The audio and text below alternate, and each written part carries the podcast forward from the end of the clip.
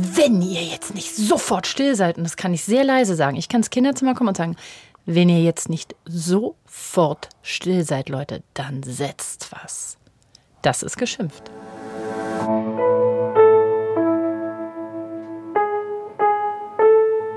Eltern ohne Filter. Ein Podcast von Bayern 2.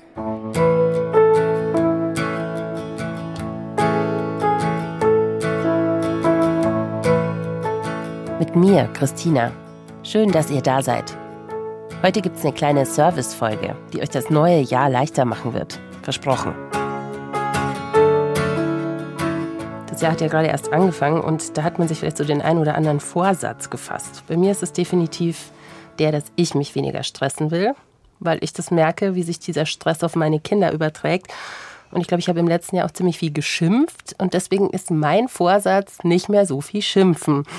Und da habe ich die Frau zu Gast, die mir dabei wahrscheinlich am allerbesten helfen kann, nämlich Nicola Schmidt, Autorin von Erziehen ohne Schimpfen. Hallo. Hallo, schön, dass ich da sein kann. Wann geht denn Schimpfen eigentlich los?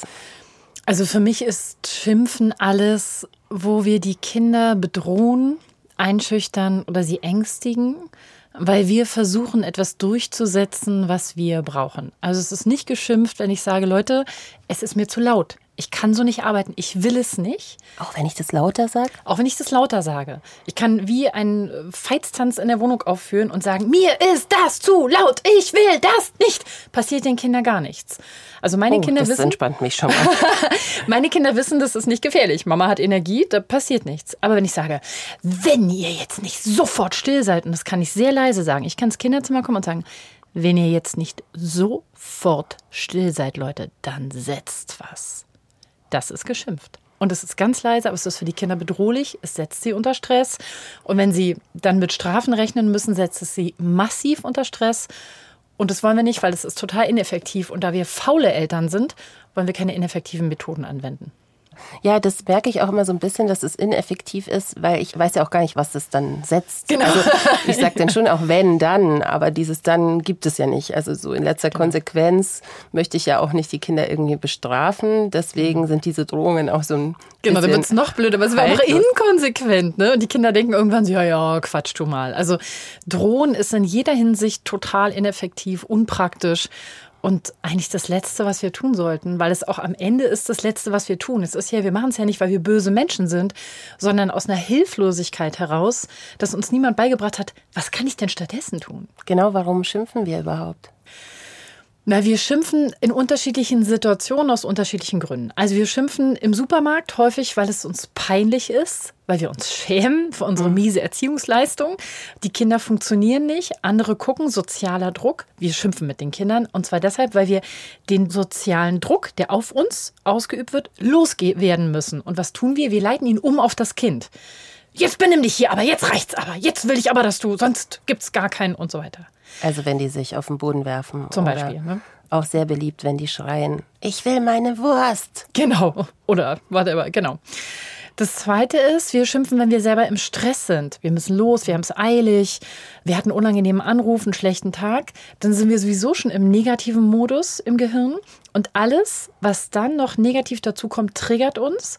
Wir sehen überall Gespenster, überall Pumas, sage ich immer, weil das aus diesem evolutionären Druck kommt, es könnte was rascheln und es könnte ein Raubtier sein. Ich denke lieber, es ist was Böses.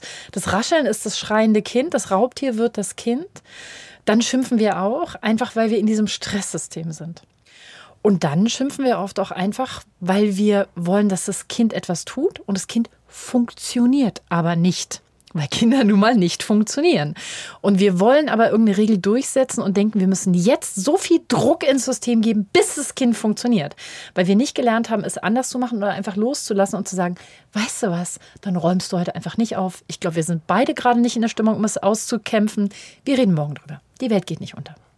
Dieses Gefühl, dass die Welt untergeht, das kommt natürlich durch unseren Timetable, durch den Stress, den wir als Erwachsene im Alltagsleben haben, oder? Weil wenn ich jetzt von mir ausgehe, wir müssen einfach zu einer gewissen Zeit aus dem Haus, denn sonst bricht das ganze System zusammen. Genau. Das Problem ist, wir glauben an das System. Wir, obwohl wir erwachsen sind, glauben, dass die Welt untergeht, wenn wir jetzt nicht pünktlich dort und dort sind. Wir glauben, dass die Welt untergeht, wenn uns die Erzieherin im Kindergarten böse anguckt, weil wir nach dem Morgenkreis kommen. Wir glauben, dass wir funktionieren müssten. Wir glauben, wir müssten so leben. Das ist an sich die Grundannahme, ist schon Quatsch. Das wird uns aber gar nicht mehr bewusst, weil wir sind alle im Industriezeitalter aufgewachsen. Jetzt sind wir im Kommunikationszeitalter. Wir sind es gewohnt, total durchgetaktet zu leben und wir glauben, dass man so leben müsste. Was ja wissenschaftlich betrachtet völliger Kokolores ist.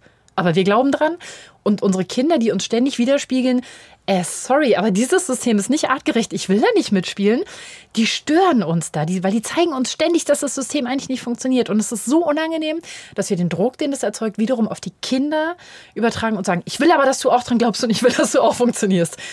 Und dann schimpfen wir. Eigentlich könnten wir sagen, weißt du was, Danke, dass du mich daran erinnerst, dass dieser Stress jeden Morgen total ungesund ist und dass 6.30 Uhr aufstehen wirklich scheiße ist. Ich liebe dich, mein Kind. Wir werden gucken, dass wir was ändern. Tun wir aber nicht. Wir sagen, los jetzt, zieh dich an, wir müssen. Wenn ich jetzt davon ausgehe, dass ich mir dann manchmal auch so ganz gezielt versuche, Zeit zu nehmen und dann denke, jetzt wäre doch mal der Moment. Und jetzt könnte ich mich mit den Kindern beschäftigen. Und dann wollen die Kinder aber was ganz anderes machen und gehen dann mit ihren Freunden im Hof spielen und ich sitze dann letztlich alleine da. Was passiert denn in dir, wenn das passiert? Ja, dann bin ich auch so ein bisschen enttäuscht und mhm. denke, jetzt hätte ich doch gerade Zeit und Ruhe. Die habe ich doch extra da hingeschoben an diese genau. Stelle. Also ich versuche in solchen Momenten immer an die vielen Momente zu denken, wo meine Kinder was von mir wollten und ich gesagt habe, später, Schatz. Jetzt nicht. Ich muss noch die Mail schreiben. Ich muss hier telefonieren. Und dann ist es klar, dass die Kinder irgendwann auch sagen, später Mama, jetzt will ich Fußball spielen gehen. Und es ist so, wir müssen damit leben, dass Kinder jenseits von drei anfangen, sich von uns zu lösen. Das sollen sie, das ist natürlich. Ne? Und wenn wir sozusagen dann Bedürfnisse haben, ist es sehr schwierig zu sagen, ah, ich hatte zwar die letzten zwölf Monate total wenig Zeit, aber jetzt hätte ich gerne. Das heißt, in den wir Weihnachtsferien. Müssen, genau, jetzt, jetzt habe ich, mir, hab ich mir hier in den Kalender und so. Was total hilft, ist mit Kindern feste Termine zu machen und zu sagen, Donnerstagnachmittags gehen wir beide was essen oder Schlittschuhlaufen oder in den Wald oder was auch immer. Also mit Kindern genauso feste Termine zu machen, wie man es mit einem Partner oder mit Freunden macht. Gerade bei älteren Kindern, die selbstständiger mit ihren Freunden weggehen, hat sich das total bewährt. Und je regelmäßiger das ist, desto besser.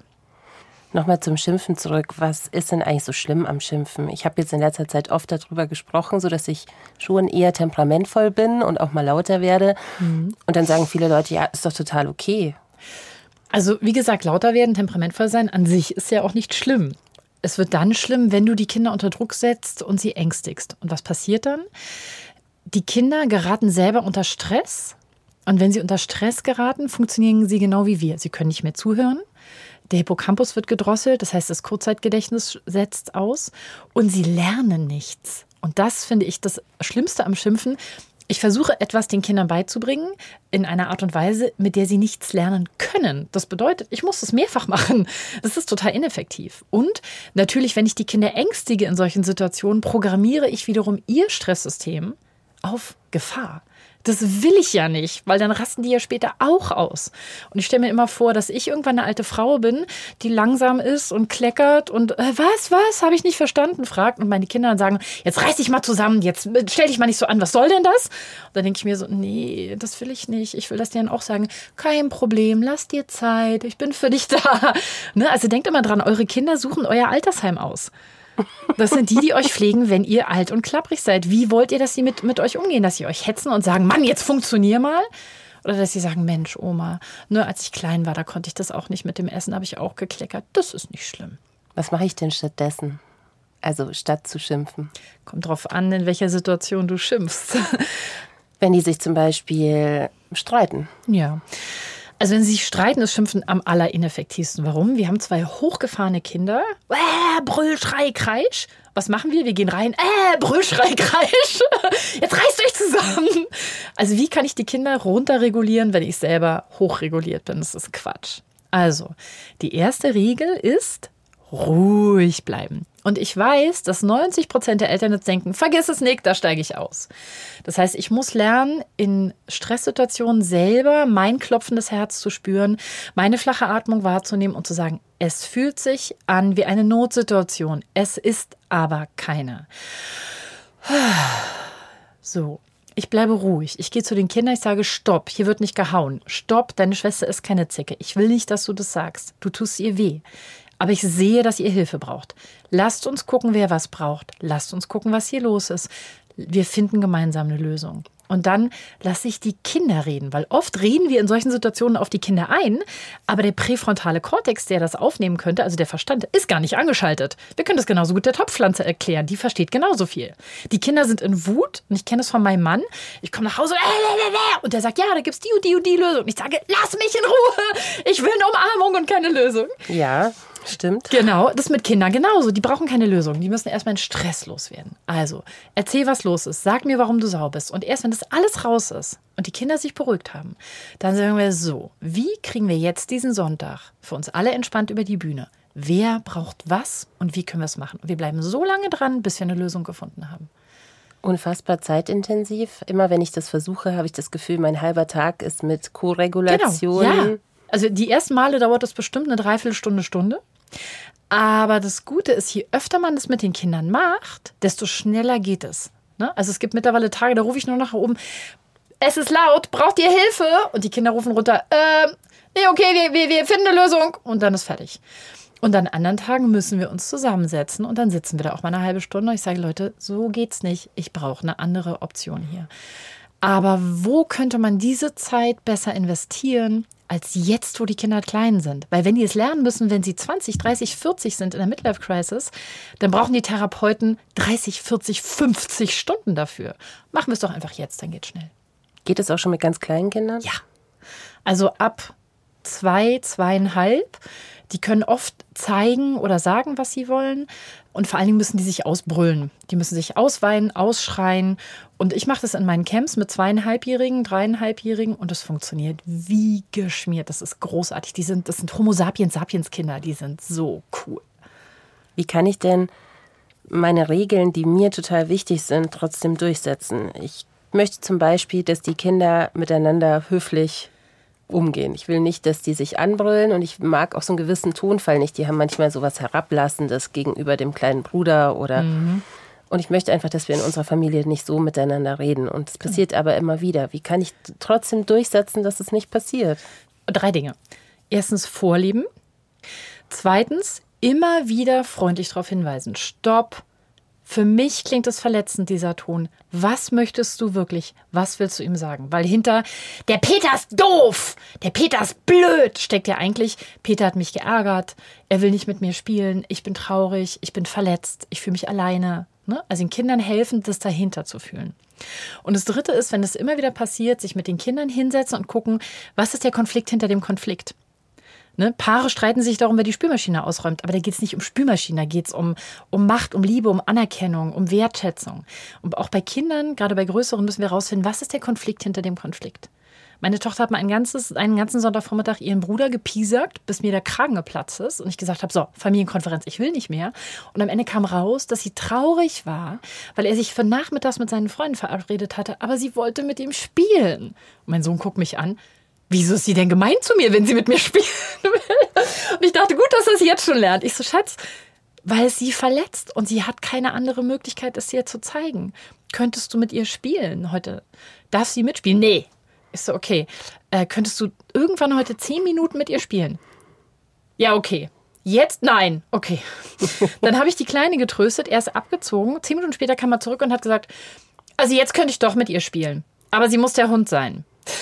Und Aber dann sind sie ja dann meistens sogar gerne der Hund. Genau. Und da hat meine Tochter gesagt, ja, ich bin auch der Hund. Und dann haben sie irgendwas gespielt und dann haben sie über eine Stunde miteinander gespielt und alle waren glücklich. Aber wenn ich einfach nur gesagt hätte, in dem Ton redest du nicht mit deinem Bruder, hätte ich nie rausgefunden, was das Problem war. Wir hätten es nie lösen können. Jetzt klingt es wieder so wie, oh, das ist aber anstrengend. Aber mal ehrlich, wo wäre an diesem Sonntag die Zeit besser investiert gewesen? Ins Putzen der Wohnung? Nicht wirklich. Jetzt sag mir noch eine Sache, was kann ich machen, um in meinem Leben den Raum zu schaffen, mit den Kindern so umzugehen? Denn das ist das, was wirklich schwer ist. Genau.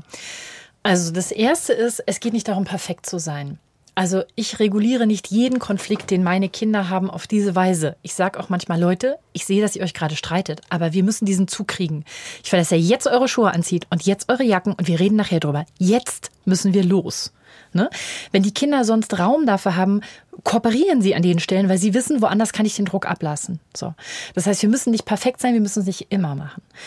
Und dann ist es einfach eine Frage von Prioritäten. Also wir machen in der Tat wenig Kurse oder Action oder weiß ich nicht. Wir sind viel mit der Regulation und den sozialen Prozessen in der Familie beschäftigt. Wir sind viel einfach draußen, mhm. aber ich mache wenig so und jetzt am Samstag gehen wir um 10 zum Töpfern und am Sonntag zum Weihnachtsmarkt. Oder bei uns sieht es auch gerne aus wie Sau. Mhm. Also ich habe keine tiptop dekorierte Wohnung, nie gehabt. Werde ich auch erst haben, wieder, wenn die Kinder raus sind. Das ist einfach so. Also unsere Wohnung hat auf Instagram, wird keine Preise gewinnen. Mhm. Also das ist einfach so. Aber das ist mir auch nicht wichtig. Ich reguliere die Kinder, ich coache die Kinder, weil ich weiß, in zwei, drei Jahren kann ich sie da mit diesem Coaching kaum noch erreichen. Mein Sohn ist jetzt elf, der fängt schon an, dass mhm. der rausgeht und sich auch nicht mehr so gut erreichen lässt. Und dann haben sie es gelernt. Und ich denke mir immer, jeder Tag, an dem ich ihnen zeigen kann, wie man solche Konflikte löst, ist ein Tag, an dem sie was fürs Leben lernen. Und wenn ich morgen sterbe, will ich, dass sie so viel wie möglich davon mitgenommen oh, haben. Mach mir keine Angst. ja, aber weißt du, das kann jederzeit passieren. Also ich habe in meinem Leben schon oft dem Tod relativ nah gegenübergestanden und ich sage mir immer, ich mache es jetzt. Vielleicht bin ich morgen nicht mehr da. Ich, ich investiere diese Zeit jetzt in dieser Stunde an diesem Punkt. Weil dann haben sie das, können sie schon mal mitnehmen. Und es hat sich total bewährt und die Arbeit wird immer weniger. Auch ohne dem Tod ins Auge geschaut zu haben.